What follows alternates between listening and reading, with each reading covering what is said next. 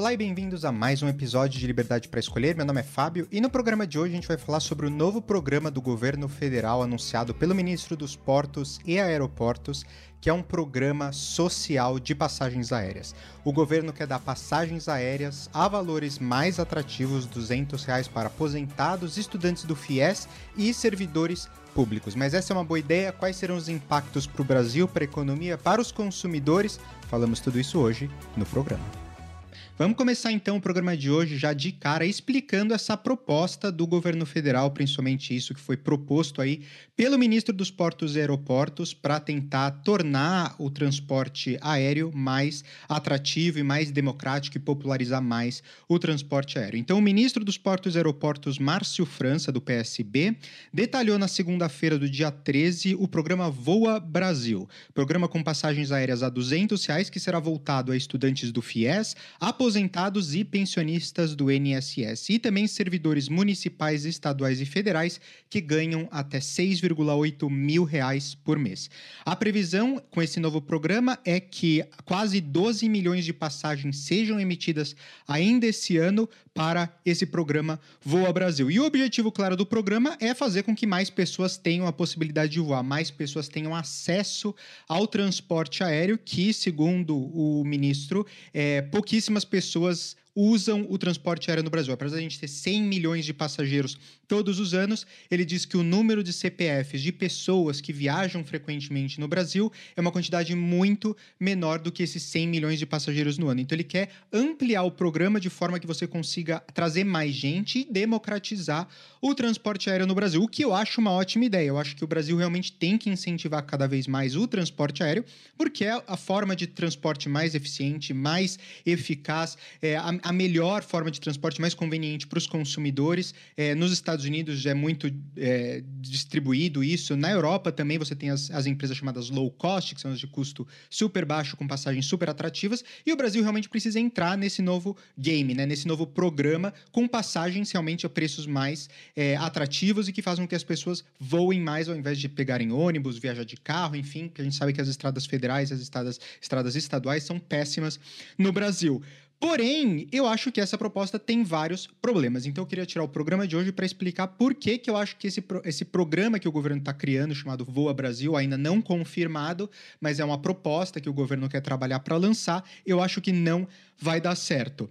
É, a proposta ela é baseada em uma premissa. E se você não tem essa premissa muito sólida, ou se essa premissa acaba, o, todo o programa vai por água abaixo. Então eu queria te falar qual que é a premissa do programa. A premissa desse programa do governo federal é que, em média, cerca de 20% dos assentos nas aeronaves no Brasil, elas voam vazias. Então os voos estão 20% vazios, não estão completamente cheios. E o, a ideia é vender essas passagens que o governo acha que são ociosas é, para esses fortunados que foram selecionados aí, estudantes do FIES, servidores públicos e pensionistas do INSS, esses fortunados seriam incluídos nesse programa e poderiam utilizar de até duas passagens por ano com esse valor de 200 reais. E o governo explicou, né, apesar de ser uma proposta, ele já explicou como vai funcionar. Não tem muitos estudos de viabilidade, eu vou entrar mais no detalhe sobre isso, porque eu acho que isso é um dos grandes problemas no Brasil, a gente lança as propostas antes de fazer os estudos de viabilidade, mas como é que o governo está dizendo que isso vai funcionar? Então, os beneficiados, eles poderão comprar duas passagens por ano, por 200 reais cada uma, com direito a um acompanhante em cada trecho, além de parcelar o valor em até 12 vezes, sem juros, por meio de financiamento da Caixa Econômica Federal e do Banco do Brasil. Os dois que ficarão responsáveis, então, por, por pagar as companhias aéreas.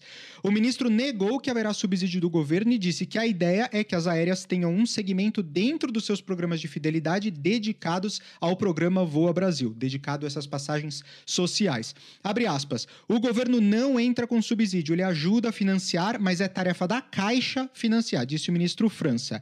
Abre aspas de novo. A diferença é que essas pessoas têm renda garantida. Vai ser uma espécie de consignato. Quando der ok, vai ser descontado da previdência, do salário, não tem intermediação do banco e é 100% sem inadimplência. Então, aqui a gente já tem alguns, né, alguns indícios de por que, que o governo selecionou essa faixa de fortunados, né, numa, num país onde a gente tem um monte de gente que, na verdade, poderia se beneficiar muito mais de programas sociais e principalmente de mudanças, né, no setor de transportes que talvez trouxessem mais gente para voar. Ele selecionou grupos muito seletos, né? A gente tem milhões de consumidores no Brasil, ele selecionou ali uma camada muito pequena, estudantes do FIES, os servidores públicos e os pensionistas do INSS, ou seja, uma camada muito pequena, principalmente os servidores, é uma camada, eu diria até de elite, que ganham até quase 7 mil reais por mês seriam beneficiados desse programa. É, o ministro afirmou ainda que, além do público-alvo do programa, outras pessoas com renda até 6,8 mil reais também poderão participar do Voa Brasil em etapas sucessivas do programa, mas eles não terão a opção de parcelar o preço da passagem. Abre aspas, ele falou também: a passagem está muito cara hoje, as passagens têm que baixar de preço, fecha aspas. Então, até agora, eu concordo com o fato de que as passagens no Brasil são muito caras. Você fazer uma ponte aérea São Paulo-Rio de Janeiro, que custa pelo menos mil reais ida e volta, e acho que esse preço já deve estar muito maior, porque faz muito tempo que eu não pego a ponte aérea de São Paulo-Rio, mas é uma passagem, um voo de uma hora, 50 minutos às vezes, super rápido, não tem nenhum serviço, e são passagens extremamente caras. E para outros lugares no Brasil ainda chega a ser muito mais caro passagem no Brasil é muito cara mesmo. Poucas pessoas viajam, a gente sabe, principalmente voos domésticos. Se você olha os voos internacionais, eles estão sempre lotados, filas infinitas, mas se você pega voos domésticos, realmente no, na parte de voos domésticos tem aí uma, uma, uma quantidade de assentos nos, nas aeronaves que está ociosa. Então até aí eu concordo com o ministro. Agora vamos entrar no detalhe né, dessa proposta e ver o que, que na verdade, eu acho que poderia ter sido mais bem pensado. E isso teria sido, com certeza, eh, essa conclusão, o ministro teria chegado se ele tivesse feito um estudo de viabilidade da proposta antes de falar com isso. Então, não tem nenhum estudo, como eu falei, o governo ainda não fez nada, ele está chamando as companhias aéreas para participarem desse estudo, dessa proposta na mesa para discutir, para poder combinar como é que vai ser o futuro desse programa chamado Voa Brasil. É, Outra coisa que eu pergunto é por que, que ele está pegando servidores de até 6,8 mil reais por mês de salário, por que, que não menos do que isso, ou não mais do que isso, enfim, se não tem um estudo de viabilidade, por que, que selecionou essa faixa salarial como sendo o corte para o programa? É, quantas pessoas viajam por ano também não foi divulgado? Qual é a taxa de ocupação das aeronaves também não foi divulgado? Quais as regiões que se beneficiariam mais do programa? Porque a gente sabe, por exemplo, que Zona Sul e Sudeste, muito provavelmente os voos estão sempre mais cheios, mas se você pega outras regiões do Brasil, outros aeroportos, talvez você não tenha a mesma quantidade de pessoas viajando. Então também não fez um estudo de, de regiões, localidades, talvez incentivar lugares lugares, aeroportos, regiões onde é, tenha mais é, voos ociosos, né? Então, assim, não teve um detalhamento, como eu falei, do programa. Mas na minha pesquisa, eu consegui descobrir que a ocupação doméstica das companhias em Guarulhos, ou seja, só aeroporto de Guarulhos, em janeiro de 2023 deste ano, a Gol estava com uma média de 85% de ocupação, a TAM com 79% e a Azul com 76%. Então, olhando os números que eu consegui é, verificar independentemente, a gente consegue ver que sim, tem aí uma ociosidade né, de 20%, da mesma forma como o ministro falou. Então, até aí, os dados que o ministro disse fazem sentido. Agora, toda a outra parte que eu falei de quais são as pessoas selecionadas, por que elas foram selecionadas, esse tipo de coisa, para esse programa, além de ser, simplesmente o fato deles terem uma renda garantida, porque eles são pagos pelo governo, então você consegue fazer como se fosse um consignado e retirar direto da fonte, né, antes da pessoa gastar aquele dinheiro, essa é a única explicação que o ministro deu com relação ao programa e por com relação à seleção dessas pessoas.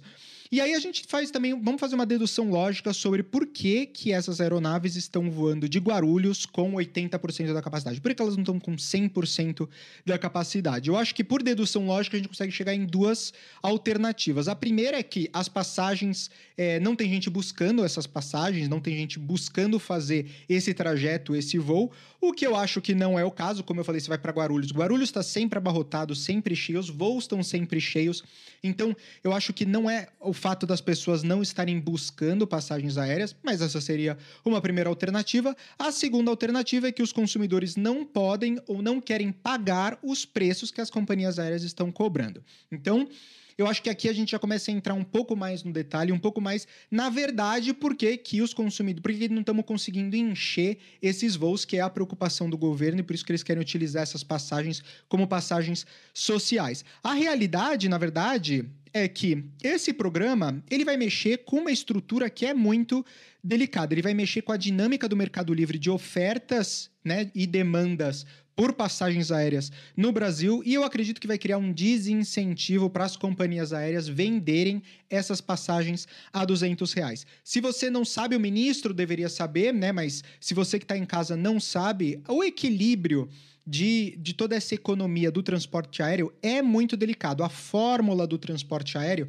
ele é muito delicado. O que eu quero dizer com isso? Eu quero dizer que existem vários fatores que influenciam o preço das passagens aéreas, que influenciam a ocupação do avião e, por fim, é, também influenciam aí a rentabilidade que as companhias aéreas têm. Hoje as companhias aéreas elas têm um sistema extremamente complexo, um dos sistemas mais sofisticados em termos de computação para poder chegar em qual que é o melhor equilíbrio dessa fórmula e poder entregar o melhor preço para o consumidor com obviamente, uma forma que a, que a operadora aí aérea ela tenha também uma rentabilidade sobre a operação que ela está tá fazendo, porque ela também ela não faz, ela não é uma ONG, né? Ela não trabalha fazendo bem para todo mundo. Ela precisa ter uma rentabilidade em cima daquilo. E, é, na minha opinião, fazendo essa interferência que o governo quer fazer, ele vai acabar bloqueando uma dos fatores dessa fórmula e aí os outros fatores, né, a companhia vai ter que começar a mexer nos outros fatores, nos outros itens desta, dessa fórmula super complexa para poder chegar. Então, o que, que são esses fatores? Por exemplo, o preço da, do dólar. O preço do dólar influencia o preço das passagens. O preço do querosene e do combustível de aviação influencia. A malha é, de, desse, dessas aeronaves que essa companhia tem são aeronaves mais velhas ou aeronaves mais novas? Porque o custo de manutenção muda. Quais aeroportos aquela companhia aérea está voando? Porque o preço que ela paga para poder aterrissar em um determinado aeroporto é mais alto do que em outros aeroportos, as taxas aeroportuárias. Os impostos que as, as companhias aéreas têm que pagar, as taxas que os consumidores têm que pagar quando eles voam também no preço do bilhete. Tudo isso é um, um, uma coisa super complexa. As horas extras dos pilotos e da, da equipe, da cabine, né, dos atendentes que voam ali, o preço da comida que às vezes é oferecida dentro de alguns trechos, alguns voos, obviamente voos mais curtos eles têm snacks e tal. Inclusive, algumas companhias aéreas cobram é, por essa refeição, justamente para poder aumentar a sua rentabilidade. A questão do peso da aeronave, ela está voando cheia, então é um peso, é um custo em termos de combustível. É, ou também, se você tem mais gente na aeronave, você acaba também atrasando, por exemplo, é, o avião sair. Aí isso também acaba causando penalidades com o aeroporto e a, administração é, federal acaba também aplicando em companhias aéreas. Enfim, você está vendo que é um mundaral de coisa que influencia na rentabilidade das companhias aéreas. E quando você mexe em uma dessas variáveis, mesmo que você mexa de uma forma muito pequena, você acaba atrapalhando as outras variáveis de uma forma muito grande. Então, o que, que as companhias aéreas elas tentam sempre fazer? Alguns exemplos de coisas que as empresas tentam sempre reduzir ou melhorar a eficiência para poder trazer não só uma rentabilidade maior para eles, mas também passagens aéreas mais econômicas que façam, façam com que as aeronaves voem sempre cheias. Por exemplo, reduzir o peso morto das aeronaves. Se eles conseguem encher cada vez mais a parte debaixo da aeronave com carga, ela está voando então com um espaço que não está vazio, as pessoas estão pagando para transportar aquela carga, então ela ganha mais dinheiro com isso. A aeronave com mais pessoas também pagando o preço que deveria ser da passagem, né, não preços abaixo do que custa para operar aquele voo, também é uma coisa que as, é melhor para as companhias aéreas. Então, o objetivo das companhias aéreas é sempre otimizar peso morto nas aeronaves. É, elas também tentam sempre substituir aeronaves antigas por aeronaves mais novas, que têm um custo de manutenção mais baixo, menos manutenção também para ser feita. Eles tentam assegurar a economia de combustível. Então, não sei se você já notou que os novos aviões eles têm aquelas asinhas dobradas na ponta. Aquilo trouxe uma eficiência enorme para os aviões, uma redução é, de combustível, acho que na, na faixa de 15% a 19%. Então, é uma forma que é, as companhias aéreas encontram sempre de melhorar a sua eficiência. Por que, que os voos hoje demoram muito mais tempo do que os voos demoravam há 50 anos atrás. Então, se você voasse, por exemplo, do Rio de Janeiro para Paris há 50 anos atrás, talvez você chegasse em menos tempo do que você demora hoje para chegar com um voo comercial. Isso acontece porque as aeronaves voam em velocidade super reduzida para economizar combustível, para poder fazer com que a equação tenha um equilíbrio melhor e você consiga oferecer passagens aéreas mais baratas. É, minimizar os tempos de taxi out. Então, quando você tem embarques, desembarques e o táxi que a, as aeronaves fazem antes de decolar, isso também, é, se você consegue reduzir esse tempo, otimizar esse tempo, você também melhora a eficiência. É, ajustar planos de voos e rota para usar aeroportos alternativos, ou seja, aeroportos que custam menos, têm uma taxa aeroportuária menor para as companhias aéreas, alocar horas de voos mais razoáveis para a tripulação, para tripulação e para a cabine, de forma que eles não tenham que pagar horas extras, que é muito caro para as companhias aéreas pagarem hora extra. Então, tudo isso está naquela fórmula que eu falei, naquela conta, que o governo está querendo agora mexer e travar uma dessas variáveis dentro dessa forma dessa fórmula. Então vamos por parte, né? O governo ele quer preencher os assentos vazios dos aviões com passagens a preços fixos. Qual que vai ser o impacto, na minha opinião? O primeiro é um aumento da quantidade de pessoas né, que vão querer viajar nesse avião, eles vão querer preencher essas vagas é, com passagens mais baratas. Isso faz com que o avião pese mais. Um avião mais pesado significa que ele consome mais combustível, que ele demora mais tempo para embarcar e para desembarcar, ele tem mais refeições ou snacks a serem servidos, etc. É, isso tudo vai aumentar o custo operacional das empresas. Só que ele não, as empresas não podem mexer na, no preço das passagens de 200 reais. Então eles vão ter que mexer no preço das outras passagens, das outras pessoas que não estão contempladas no programa do governo, que vão acabar pagando passagens mais caras. Uma das discussões, inclusive, que foi muito polêmica no Brasil, acho que há um ano atrás, mas um pouco depois da pandemia, foi a questão de que as companhias aéreas queriam cobrar pelas bagagens né, adicionais e também por, por qualquer bagagem que você carrega, como é comum na Europa, como é comum nos Estados Unidos, de você pagar pela bagagem de mão que você leva dentro da aeronave. Isso foi super é, polêmico aí no Brasil, mas foi uma das formas que as companhias aéreas acharam de poder melhorar, né, otimizar é, a, a, sua operação. Trouxe redução de preço nas passagens para os consumidores? Não. Na minha opinião, não trouxe nenhuma redução de preço para as passagens dos consumidores. Eles, na, agora, na verdade, as companhias aéreas estão ganhando mais dinheiro podendo cobrar as passagens à parte do que era antes. Eu acho que isso vai piorar com o fato de que agora você tem um preço fixo para 20% pelo menos. É, é, da aeronave que está sendo vendido com essas passagens do programa. O combustível do avião, como eu falei, o querosene, que é a gasolina de avião, tem seu preço cotado em dólar. Isso significa que está atrelado a duas coisas: ao preço da commodity do combustível no mercado internacional, que as companhias aéreas podem fazer muito pouco para mudar, e está atrelado, claro, à taxa de câmbio do dólar e do real no Brasil, que também as companhias aéreas não podem fazer muito para mudar. Então, qualquer alteração nesses dois componentes muda completamente o cálculo, muda completamente o equilíbrio de custo-benefício daquele voo para a companhia aérea e, consequentemente, muda o preço das passagens.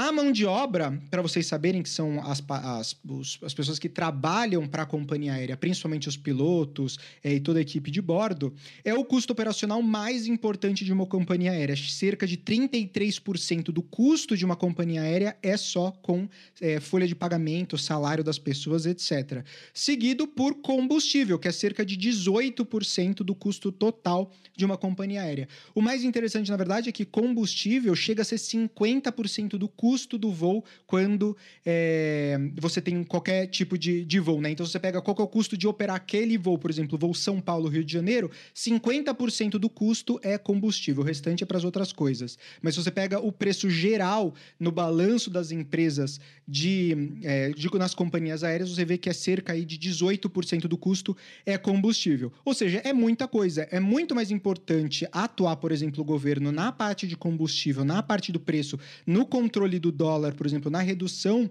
do dólar e o real na, de uma forma que você consiga melhorar aí, é, o equilíbrio dessa fórmula, como eu estou falando, do que você travar o preço das passagens. Mas a gente vai entrar aqui um pouco mais no detalhe de outras sugestões que eu acho que poderiam ser boas também para o ministro, ministro considerar, ao invés só de travar o preço. Então, fixar esse preço, que é uma das variáveis, como eu falei, da fórmula, que é uma fórmula tão delicada, vai mexer com outras variáveis. E quais que vão ser as consequências, mesmo que indesejadas e inesperadas, dessa proposta do governo, dessa proposta do programa Voa Brasil? Olhando também, fazendo um raciocínio lógico aí do comportamento econômico das pessoas, eu acho que vão ter duas opções, uma mais provável e uma menos provável. A primeira opção é que as empresas aéreas vão tentar preencher os assentos com qualquer cliente que pague mais de 200 reais pelas passagens, para não ter que vender as passagens pelo preço fixo. Então, digamos que um voo, de novo, São Paulo, Rio de Janeiro, custa para a companhia aérea 400 reais para operar por é, passageiro. E ela vende a passagem a mil, por exemplo. Ela está tendo aí a margem em cima do, do, que, do que é o custo para ela para operar aquela passagem. Se ela conseguir vender a passagem a 300, ao invés de ter que vender a 200, que é o preço que o governo está colocando, já é vantagem para ela vender essa passagem para qualquer pessoa do que vender a passagem por 200 reais, como é o preço que o governo está fixando para as passagens ociosas. O problema disso, na verdade, é que no livre mercado, quanto maior a demanda por alguma coisa, maior o preço. O preço sobe para poder controlar a demanda. É assim que funciona as regras de economia de livre mercado. E é importante a gente falar aqui que economia não foi alguém que pegou e inventou a economia. É é o comportamento humano. Se uma coisa está mais barata, um monte de gente vai querer comprar. Como é que você faz se você tem uma, uma quantidade limitada daquele bem ou daquele serviço? Você aumenta o preço para diminuir a quantidade de demanda por aquela coisa. É comportamento humano. E é exatamente a mesma coisa que vai acontecer nessa primeira opção que eu estou pensando. O grande problema aqui, como eu falei, é que na oferta e demanda, quando você tem um, um, voo zero, por exemplo, que não tem nenhum passageiro ainda, os preços começam muito baixos. E o preço vai subindo conforme vai chegando perto da data de voo e também com mais cheio, quanto mais demanda tem por aquele voo. De novo, são sistemas extremamente complexos, computadores que funcionam ali para tentar calcular e ver qual é o preço melhor e eficiente para as companhias aéreas uma fórmula, como eu falei, super complexa. É, e o, aí, quando a gente olha essa, essa combinação de tudo isso, a gente vê que realmente é, as passagens a 200 reais elas vão criar um problema. A segunda opção, que é a opção que eu acho que é mais provável e mais fácil de acontecer, é que as empresas vão aumentar o preço das outras passagens para os outros consumidores, como eu falei no início do programa, para compensar a perda das passagens com pre preço fixo do governo. Ou seja, olha o raciocínio. Se você tem um voo que hoje voa São Paulo, Rio de Janeiro, Rio de Janeiro, São Paulo, com 80% da capacidade, tá? E agora o governo está falando que aqueles 20 excedentes, eles vão vender a 200 reais. O que, que vai acontecer? Ou o preço das outras passagens vai se manter igual, então os outros consumidores que não têm acesso a esse benefício vão pagar a mesma coisa, não vai ter redução do preço dessas passagens. Então você, o outro consumidor que não tem direito a essa passagem mais barata, está basicamente pagando para essas outras pessoas viajarem. Então esse incentivo de reduzir o preço das passagens geral não vai acontecer, porque é, é dinheiro no bolso das companhias. Ela já opera com 80% da capacidade. Operar 100% da capacidade é melhor, porque ela já consegue encher 80% dos assentos vendendo a passagem a mil. Os outros 20% vendendo a 200 é dinheiro no bolso da companhia aérea. Como eu falei, eles vão ter que fazer um equilíbrio aí. Por quê? Porque se aumentar esses 20%, essa capacidade de 80% para 100%, tiver um aumento incremental muito alto do custo de operar aquela, aquele voo, como eu falei, mais gente dentro do voo, mais bagagem dentro do voo, mais pesado o avião, mais caro o custo do combustível para operar aquele voo, mais tempo de embarque e desembarque. Tudo isso vai somando e deixando o custo mais caro.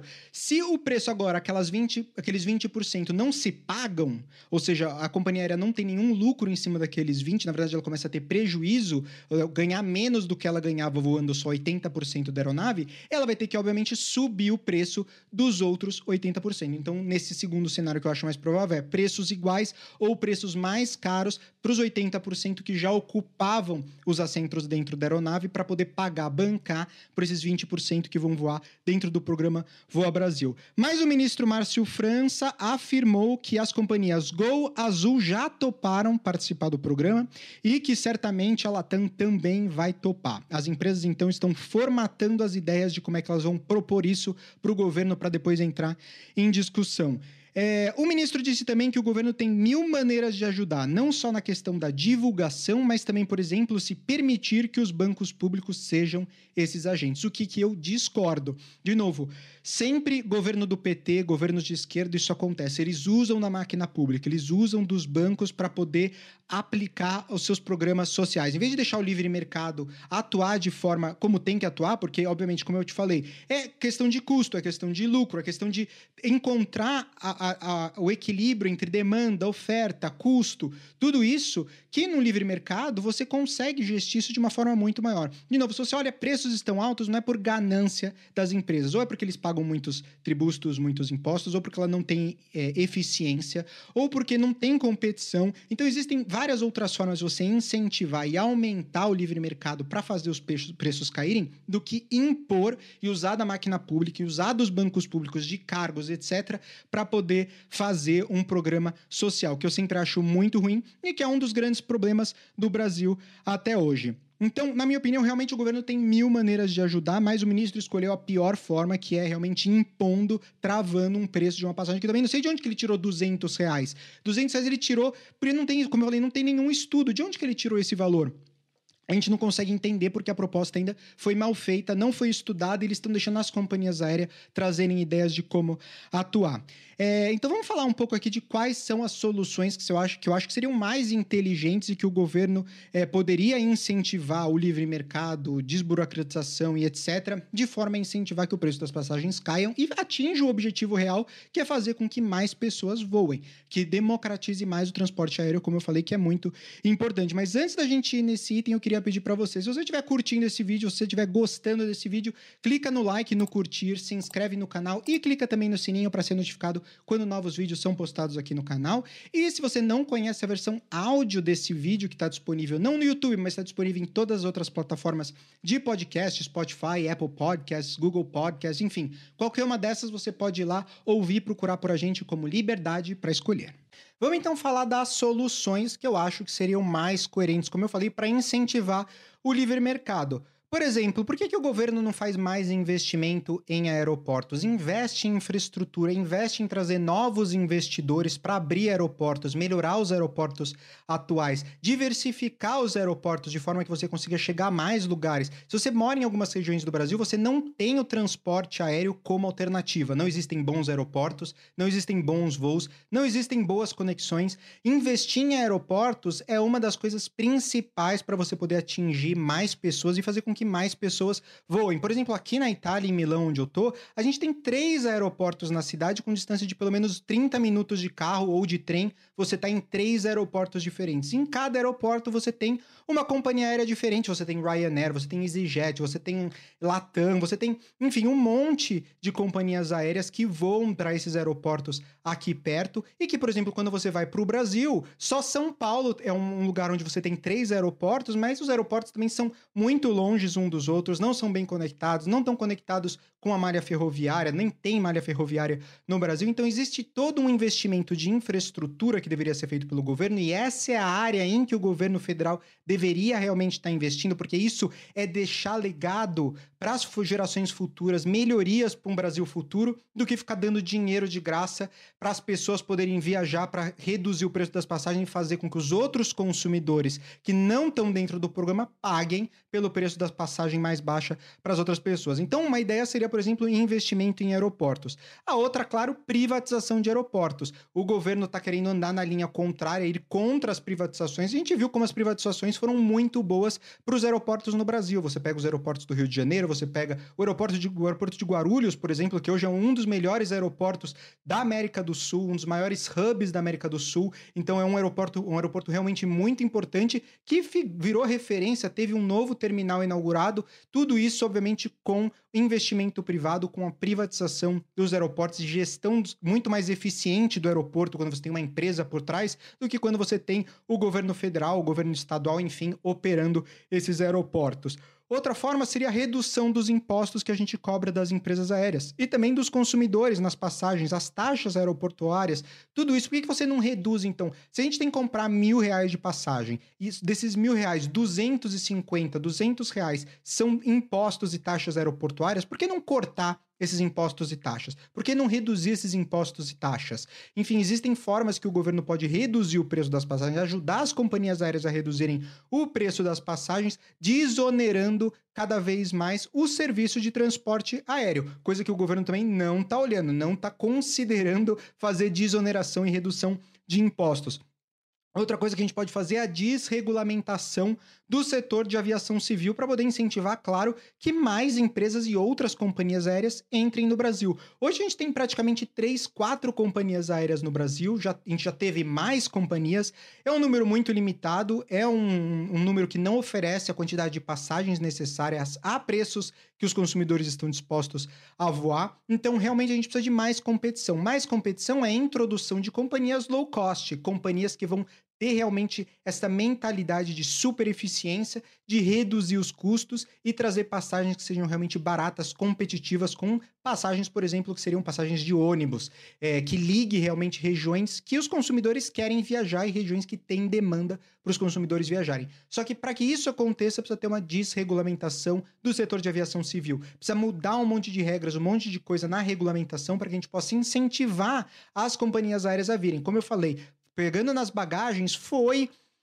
Nossa, foi uma, uma revolução falar sobre pagar, pagar bagagem no Brasil. Era uma coisa que já é comum há mais de uma década na Europa, mais de uma década nos Estados Unidos. No Brasil, foi super complicado falar sobre isso, alterar essa regulamentação. Então, tem um monte de coisa que a gente deveria fazer para poder melhorar o transporte aéreo no Brasil e várias outras alternativas. Como o próprio ministro falou, existem mil formas que o governo pode ajudar. Só que eles escolheram a pior, que do ponto de vista econômico, do ponto de vista social, não vai dar certo, porque as companhias aéreas elas não vão querer é, perder dinheiro, obviamente, com esse programa, eles vão querer maximizar é, os ganhos deles com esse programa, então já por aí já vai ser super difícil implementar, porque as companhias aéreas elas vão estar de olho em manter rentabilidade, não perder dinheiro com o programa, e também porque você faz com que outros consumidores paguem o preço desse programa. Você vai fazer com que as passagens dos outros passageiros fiquem mais caras para você poder bancar o programa em muitos casos. Então, realmente, péssima ideia do governo.